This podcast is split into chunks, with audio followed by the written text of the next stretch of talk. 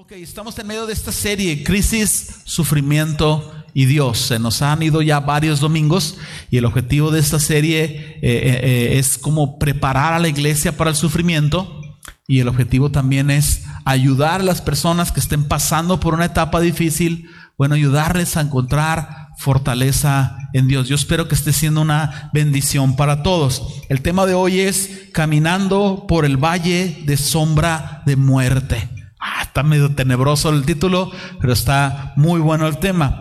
Al final, tú quieres llevarte esta verdad central. Fíjate bien, la voy a leer, aparece aquí en pantalla. El tiempo de aflicción es un tiempo, perdón, es un proceso en el cual caminamos con Dios. A veces llorando, a veces orando, pero siempre confiando que Él nos tiene en sus manos. ¿Cómo vamos a llegar a esta verdad central al final del mensaje? Bueno, vámonos poco a poquito. Hemos hablado ya por varios domingos sobre prepararnos para el sufrimiento, eh, encontrar respuestas en Dios a, a la desilusión que puede generar la crisis. La pregunta de hoy es cómo podemos enfrentar y superar la crisis y el sufrimiento actuales que estamos viviendo. Si tú estás pasando ahorita por un momento difícil, ¿cómo, lo, cómo le hago? Bueno, independientemente del mensaje, yo estoy seguro que el Señor te va a guiar, el Señor va a hablar a tu vida de una u otra forma y si tú buscas a Dios, vas a llegar a estas verdades de una forma u otra. Pero a lo mejor este puede ser un atajo que te va a animar. Vámonos con el primer punto, insisto, a caminando con Dios en el sufrimiento. Este, este inciso nos va a hablar mucho de eh, esta forma en cómo la Biblia presenta el sufrimiento. Entonces, para los que me están siguiendo en computadora, número uno, el sufrimiento es un camino que debemos de andar. Yo sé que, que dices tú, o sea, camino, andar, o sea, uh, exacto. Así de simple es. El sufrimiento es un camino en el cual tú debes de andar. La Biblia describe el proceso de crisis y el proceso de sufrimiento como un caminar. ¿Ok? Vas paso a paso, vas avanzando, inicias en un punto, terminas en otro punto. Eso es algo alentador en cuanto al sufrimiento y la crisis. No son para siempre, no son el estado en el que yo voy a vivir, son un tiempo, es un proceso, es un camino en el cual yo voy a ir caminando. Acompáñenme en sus Biblias al Salmo 23, estoy seguro que es uno de los favoritos de todos. Salmo 23, 4 dice, aunque ande en valle de sombra de muerte, no temeré mal alguno, porque tú estarás conmigo. Tu vara y tu callado me infundirán aliento. Si ya lo encontraste en tu Biblia, me gustaría que te enfocaras específicamente en la segunda palabra, aunque ande, aunque camine. Tú puedes sustituir la palabra andar por caminar sin alterar el significado de la palabra de Dios y lo podemos leer, aunque esté caminando por el valle de sombra de muerte, no temeré mal alguno ¿Por qué? Porque el Señor estará conmigo. Eso, esto lo experimentó David, lo vivió y es una verdad que tú y yo vivimos. Pero mira cómo la Biblia, entre este y muchos otros pasajes más, muestra ese proceso de crisis como un caminar. Entonces la idea de, de andar, de caminar, una vez más, nos lleva y nos apunta hacia un proceso de a, perdón, a una etapa de avances, un proceso, ¿ok? En el cual progresas. Es un juego de palabras. Un proceso en el cual tú progresas. Entonces, en medio de todo eso, tú mantienes tu confianza en Dios. Entonces, cuando tú estás en medio de esto, probablemente hay momentos en donde tú sientes que Dios habla a tu vida y te dice, espera en mí. Por ejemplo, el Salmo 46, 10, la escritura dice, estad quietos y conoced que yo soy Dios. Hay veces que Dios nos llama a esperar en Él. Oramos a el Señor, pues ¿qué está pasando? Ayúdame con esto. Y el Señor pone en tu corazón, en tu mente, espera, espera en mí. ¿Te ha pasado? Bueno, aunque el Señor diga, espera en mí, el Señor no pretende que tú te quedes quieto, estático, o sea, no haces nada. No, pues estoy esperando en el Señor. No, el proceso de espera es un proceso en el que simplemente esperas la respuesta de Dios.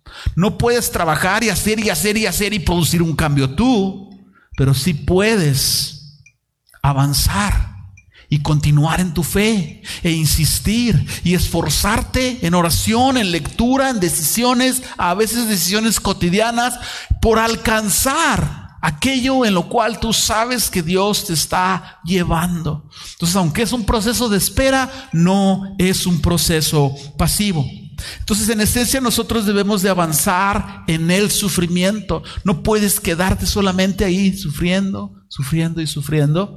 Tú necesitas empezar en cuestiones de fe a moverte sin tropiezos, sin rodeos, sin sentimientos ahí que puedan dirigir tu vida, sin que tengas un miedo paralizador, pero sabes que también confiando en que Dios está contigo. Tampoco es un momento para darte por vencido, tampoco es un momento para rendirte a la desesperación, es un momento de avanzar. Por alguna razón, Dios permite que nosotros entremos en este proceso. Porque Él no quiere que nos quedemos en el estado actual. Él quiere tu transformación y vamos a llegar a eso en un momento. Número dos, el sufrimiento también es un fuego purificador. La Biblia también habla y expresa el proceso de crisis y de sufrimiento en una metáfora como si fuera un fuego que purifica nuestras vidas. Hay muchos pasajes bíblicos en esta categoría también. En pantalla aparece Zacarías 13:9 en la nueva traducción viviente, síganme en la lectura por favor. Dice, a este último grupo lo pasaré, léelo conmigo, por el fuego. ¿Por qué Dios permite eso? Sigue leyendo. Y los haré puros. Preguntas simples, respuestas básicas. ¿Por qué Dios está haciendo que este grupo de personas pasen por el fuego? Respuesta, para purificarlos. Para purificarlos. Entonces, tu vida va a ser una antes de la crisis y tu vida va a ser otra totalmente transformada después de la crisis. El beneficio que va a venir a tu vida, lo hemos hablado, es increíble, impresionante y da la gloria a Dios. Yo continúo leyendo y los haré puros, los refinaré como se refina la plata, los purificaré como se purifica el oro, invocarán mi nombre y yo les responderé y diré, este es mi pueblo. Y ellos dirán, el Señor es nuestro Dios.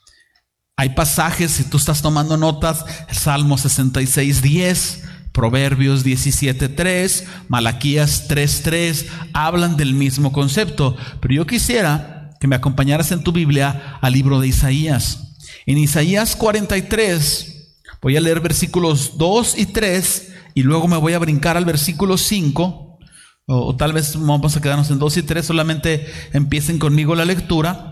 Isaías 43, versículos 2 y versículo 3. Vamos a dejar de lado el 5. La escritura dice, cuando pases por las aguas, yo estaré contigo.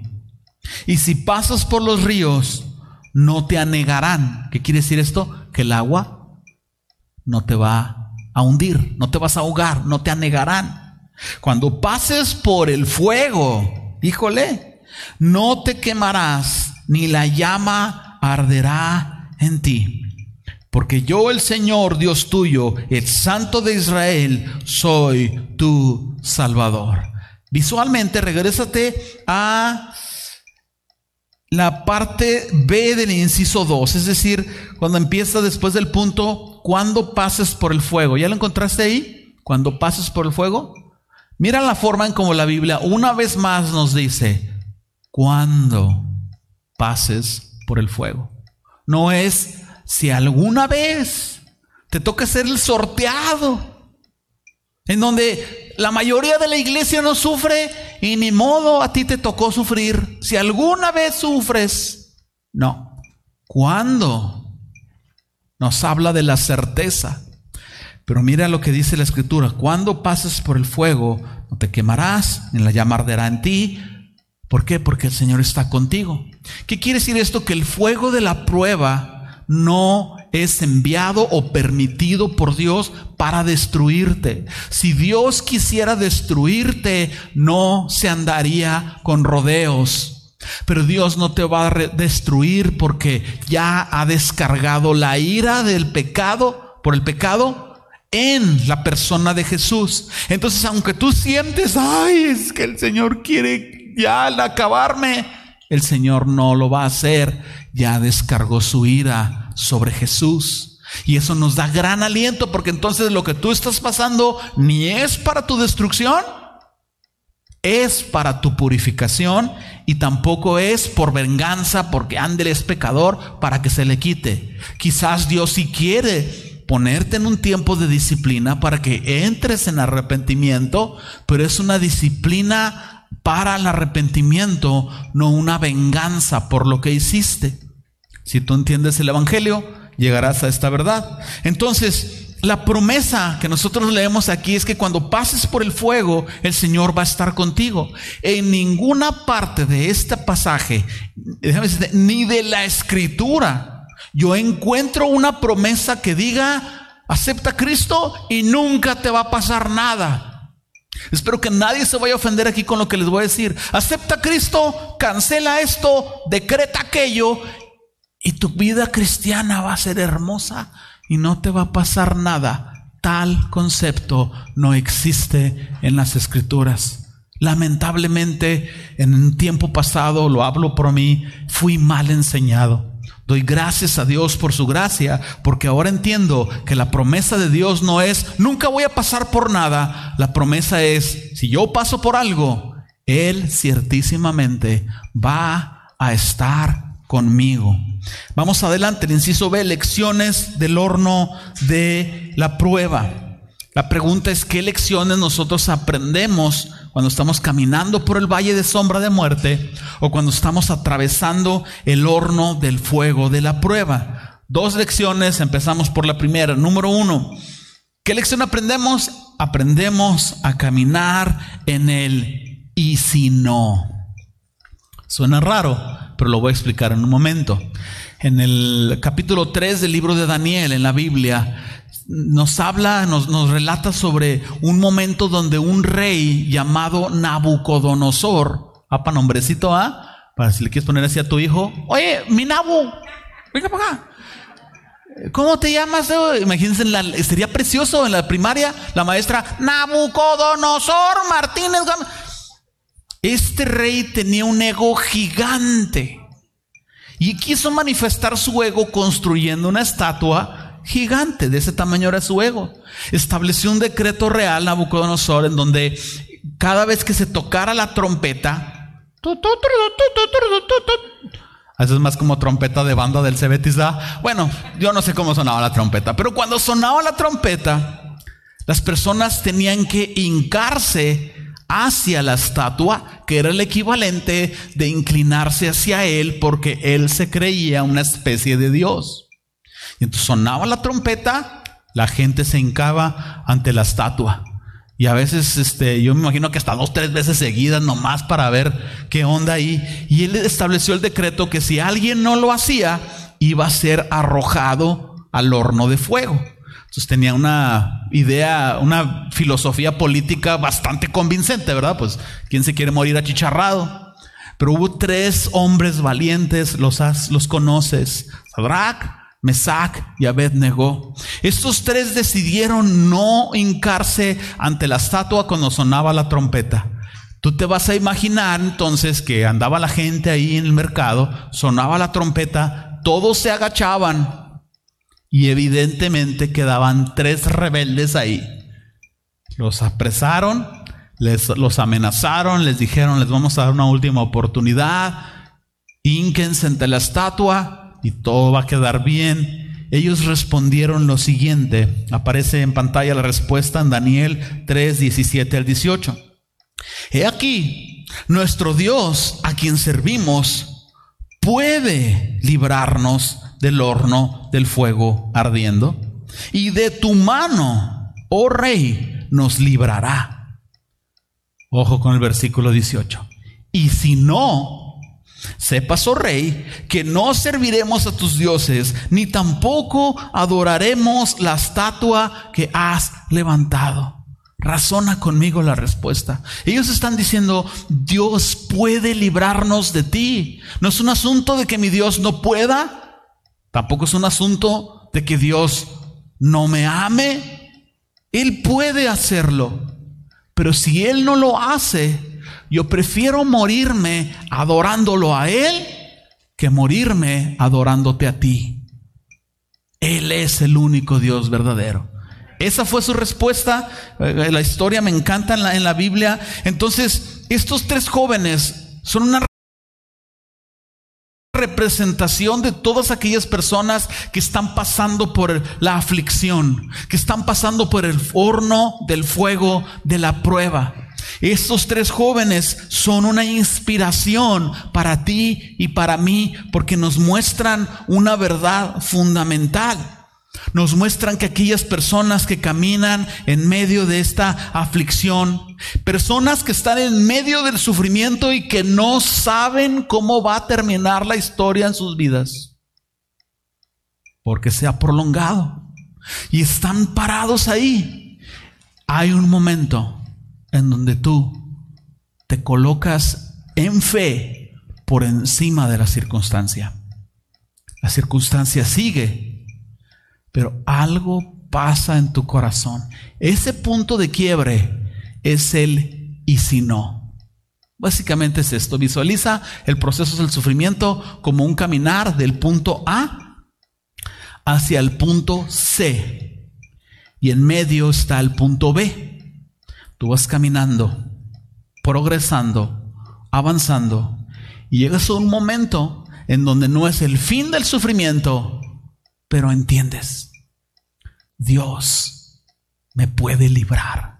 Dios me puede sanar. Ha sanado a otros. Él me puede sanar. Ha librado a otros. Él me puede librar. Él es suficientemente poderoso. Habló y todas las cosas fueron creadas. Pero si no lo está haciendo es porque Él quiere tratar algo conmigo. Quiere purificarme. Entonces en el punto B, tú captas este y si no, y el resto del camino del sufrimiento es mucho más llevadero porque ahora tú sabes que Dios está contigo y que Él está permitiendo esto para un bien mayor en tu vida. Sigues en la situación, pero tú ya te has colocado por encima. La situación ya no está abrumando tu corazón. Tú estás ahora creciendo y avanzando. Entonces, estos jóvenes no sabían cómo iba a terminar eh, la historia, pero nosotros sabemos cuál era el corazón de ellos. Ellos sabían en su corazón que Dios podía efectivamente librarles, pero ellos tenían muy claro en su corazón que Dios es soberano y que Dios es infinitamente más sabio que ellos. Y que entonces ellos no tenían por qué decir, opinar o querer determinar qué sucedía o qué no. Ellos decían, el Señor nos puede librar y si no, nosotros no vamos a hincarnos ante este Dios. Dios sabían que, ellos sabían que Dios tenía suficientes razones para permitir que esto sucediera. Entonces ellos simplemente dijeron, no vamos a deshonrar a Dios. Cuando empieza el sufrimiento, Dios es paciente con nosotros porque tendemos, hablo por mí, tendemos a ser insolentes. ¿Por qué Dios? ¿Por qué permitiste que esto me pasara a mí? Si yo te he servido, si yo hago esto en la iglesia, si yo aquí, si yo allá, y yo, y yo, y yo. Y Dios escucha esta especie de oración monstruosa y es paciente, porque Él sabe cómo va a terminar la historia. Él sabe cuando tu bebé está llorando porque tiene temperatura y le están saliendo los dientes, tú no se lo tomas a mal. Él se está quejando y yo sé que castiga los oídos, pero tú lo abrazas y tú dices, hijo, esto va a pasar. Y Dios es paciente con nosotros porque sabe cómo va a terminar la historia. Y entonces, aunque la situación no cambie, cuando tú llegas al y si no, tú cambias. La situación no cambia, pero tú sí cambias. Entonces, esta es una verdad importante en medio de todo este proceso. Entonces, definitivamente Dios es suficiente para sanarnos, para proveernos, para librarnos. Y no me malinterpreten, es correcto orar por la sanidad. Es correcto orar por la libertad. Dios nos llama a hacerlo. Tú tienes que caminar en ambas verdades, respetar la soberanía de Dios, pero seguir clamando a Él por su sanidad, porque estos jóvenes no fueron librados del horno, de la del horno del fuego hasta el final de todo. ¿Ok? Entonces tú debes de seguir orando por la sanidad y por la provisión y porque Dios lo haga. No es incorrecto orar por la sanidad. Y si no sucede, bueno, tú sigue confiando en Dios. Sadrach, Mesach y Abednego lo hicieron. Les calentaron el horno como tres, cuatro veces más. Tanto calentaron el horno que las personas que los tenían agarrados se acercaron a aventarlos y los que los aventaron se achicharraron nada más de acercarse al fuego. Ellos cayeron y luego vieron a uno allá abajo. Y la descripción de la Biblia es impresionante. Uno que tiene el aspecto como hijo de los dioses. ¿Por qué no dijeron uno que tiene el aspecto de ángel? Uno que tiene el aspecto como Dios. O uno que no conocíamos que se ve muy poderoso está ahí. ¿Por qué la descripción? Uno como hijo de los dioses. Y vieron que no se quemaron. Uno, no se quemaron. Sabemos que esta persona es una descripción de la persona de Jesús. Entonces, mira la verdad que la Biblia nos está hablando. Jesús está contigo, aunque se caliente más el sufrimiento y la crisis. Eso no elimina que Dios esté ahí contigo. El mayor deleite de estos tres jóvenes o de estos tres hombres fue honrar a Dios. Su deleite estaba en honrar a Dios y ellos lo iban a hacer aunque su vida no formara parte del sueño que ellos tenían. Llegó un momento en donde tú dices, Señor, yo te voy a amar, yo te voy a servir, yo voy a proclamar tu nombre sin importar cómo me vaya en la vida. Me salvaste, me aceptaste en tu familia y eso es suficiente para mí. Entonces, después de y si no, viene una revelación sobrenatural. Cuando ellos dijeron, y si no, los metieron al horno. Mira qué pasó después de él, y si no, Jesús estaba con ellos. Preguntan, a ver si es cierto que los de pan de vida son los meros, meros papatetes. Jesús no estaba con ellos antes de caer en el horno. ¿Sí estaba o no estaba? Sí. Entonces ellos no lo habían visto. ¿Verdad? Y cuando cayeron el horno lo vieron. La revelación que viene a tu vida de Jesús, cuando tú estás en el proceso del sufrimiento, es tan extraordinaria que ningún profesional regular podrá darte, ningún predicador podrá expresarlo. Son que tú entiendes en esos momentos de quebranto delante de Dios y viene la revelación de Jesús que te deja marcado, traumado, transformado. Y yo pongo esto en pantalla para aquellos que toman notas. Si crees en Jesús y descansas en Él naturalmente, en medio del proceso del sufrimiento, si crees en Jesús y descansas en Él, entonces el sufrimiento purificará tu carácter como el fuego purifica el oro. Realmente a veces no hay forma de aprender a confiar en Dios hasta que estás colocado en una situación en la que no te queda otra más que confiar en Dios. Tú puedes decir en la vida normal, yo confío en Dios, pero tú lo pruebas cuando estás, tú lo demuestras cuando estás efectivamente en medio de la prueba. ¿Y quién es la revelación con la cual te quedas al final de todo? ¿Quién es Jesús? Como Él está contigo. Entonces Él está disponible en todo momento de tu vida. Él quiere que lo conozcas profundamente. Y voy a abrir una cápsula que, todavía va a profundizar más en el concepto. No solo es un asunto de Jesús, sino de entender quién es Jesús a través del mensaje del Evangelio. Con esto. Tú tomas el Evangelio y es una herramienta que te sirve para casi cada respuesta en la vida. Te explico cómo. Si tú recuerdas con gratitud y con asombro la forma en como Jesús fue arrojado a un horno de fuego en el cual tú no fuiste arrojado, y recuerdas que Jesús lo hizo por ti, eso te hace pensar que si Él lo hizo por ti, Él no te va a dejar solo cuando tú seas arrojado a ese fuego. Cuando Jesús fue arrojado a ese horno de fuego que sabemos que es la cruz, él fue ahí voluntariamente, dijo, yo voy. Y él se colocó en la posición de recibir todo el castigo y tomar la copa de la ira de Dios por causa del pecado, para que tú no tuvieras que pasar por ello. Jesús vivió en el horno de fuego lo que tú y yo nunca vamos a vivir, el abandono de Dios.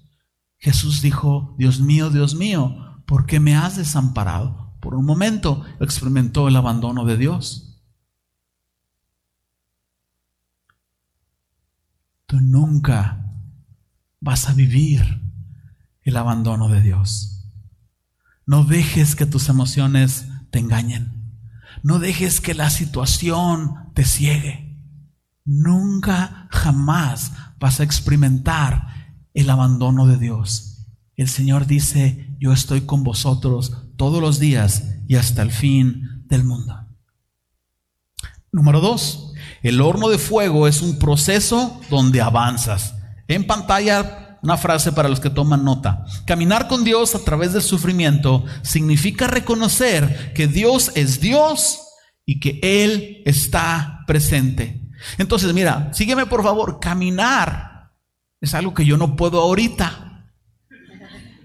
Quiero llorar. Ah, Caminar no es algo dramático. ¿Me explico? no, no, no es algo, es algo normal.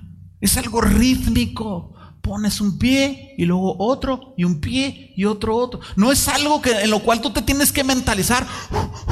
Voy a caminar, voy a caminar, voy a caminar. Te paras de un lado y vas al otro. Si la Biblia nos dice que el proceso de estar en la crisis del sufrimiento es un caminar, entonces eso significa que hay acciones rítmicas, cotidianas, prácticas y espirituales en las cuales tú y yo tenemos que caminar. Al principio la crisis y el sufrimiento nos paralizan, quizás hasta medio nos deprimimos y no queremos hacer nada. Pero en algún momento tú tienes que empezar a, tienes que decidir empezar a hacer las cosas cotidianas de la vida. Aunque estés en el peor de los sufrimientos, tus hijos tienen que ser preparados para ir a la escuela. Se tiene que hacer comida, se tiene que ir al mandado, tienes que ir al trabajo, tienes que entregar el reporte. Tú tienes que continuar con tus actividades cotidianas fortaleciéndote en Dios y también tú tienes que dar pasos cotidianos rítmicos de acciones espirituales que esencialmente te van a ayudar a avanzar en el proceso. Cosas como orar, Cosas como leer la escritura, cosas como alabar a Dios, pones alabanzas en algún dispositivo electrónico y estás con la tristeza en tu corazón, pero esas alabanzas están fortaleciéndote para seguir adelante en tu vida. Te levantas el domingo y te bañas y vas a la iglesia porque no tenemos ganas de ir a la iglesia, pero en ese momento es cuando más necesitas ir a la iglesia y convivir con tus hermanos de la fe. Entonces caminar con Dios es una ilustración que simboliza un progreso, a lo mejor lento, pero totalmente constante. En pantalla un par de versículos que nos van a ayudar a reafirmar esta verdad. Mira Proverbios 4:18. Mas la senda de los justos es como la luz de la aurora, que va en aumento hasta que el día es perfecto.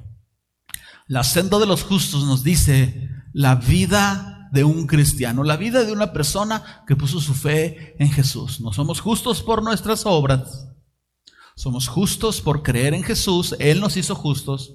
Entonces la senda de los justos es como la luz de la aurora, un amanecer. ¿Te gusta el amanecer? Hasta los hombres nos gustan el amanecer, nos da vergüenza verlos medio ñoños y nos lo aguantamos para adentro. Pero nos maravillamos igual que las mujeres con el amanecer. No, no, no, no. Yo sí soy bien sincero. Bien hermosos los amaneceres. Empieza esa bola roja, naranja, saliendo y la vida del justo es así. Empieza de menos a más, de menos a más, de menos a más, hasta que la luz de Dios brilla completamente en tu vida.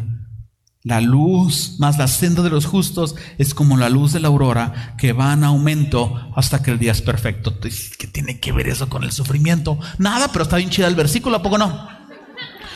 No, tiene que ver que para que tú vayas en aumento, para que Jesús vaya iluminando tu vida cada vez más, tú vas a necesitar irte purificando. El proceso de perfección incluye a veces el ardor de ser limado por la circunstancia. Salmo 23, 4, empezamos todo con esto. Aunque ande en valle de sombra de muerte, no temeré mal alguno, porque tú estarás conmigo. Tu vara y tu callado me infundirán aliento. En conclusión, andar con Dios o caminar con Dios significa en general que a lo mejor no vas a ser liberado inmediatamente. Pasó algo trágico en tu vida y tú oras a Dios. ¿Qué pasa si no hay una respuesta inmediatamente? Tú vas a tener que empezar a caminar con Dios a través de ese proceso. A lo mejor tus preguntas no van a ser respondidas inmediatamente. Vas a tener que irlas descubriendo conforme vas avanzando en el camino. Empiezas a caminar, empiezas a tomar decisiones prácticas, vas progresando, vas hacia el punto final, pero en la mitad del camino llegas al y si no, y aunque es un proceso lento y constante, es un proceso purificador y es un proceso transformador. Llévate este pensamiento. El tiempo de aflicción es un proceso en el cual caminamos con Dios. A veces llorando, a veces orando, pero siempre confiando en que Él nos tiene en sus manos. Ah, gracias por ese amén. Yo dije, se van a chafiar. Un aplauso al Señor si estás de acuerdo con esto. Amén. A Él sea la gloria. Tú te vas a preguntar, ¿cuáles son entonces esas... Estás hablando de caminar como algo rítmico. ¿Cuáles son esas actividades cotidianas, prácticas que uno tiene que empezar a hacer a través de ese proceso? Bueno, en pantalla aparece llorar. Llorar es parte de tu sanidad. Confiar.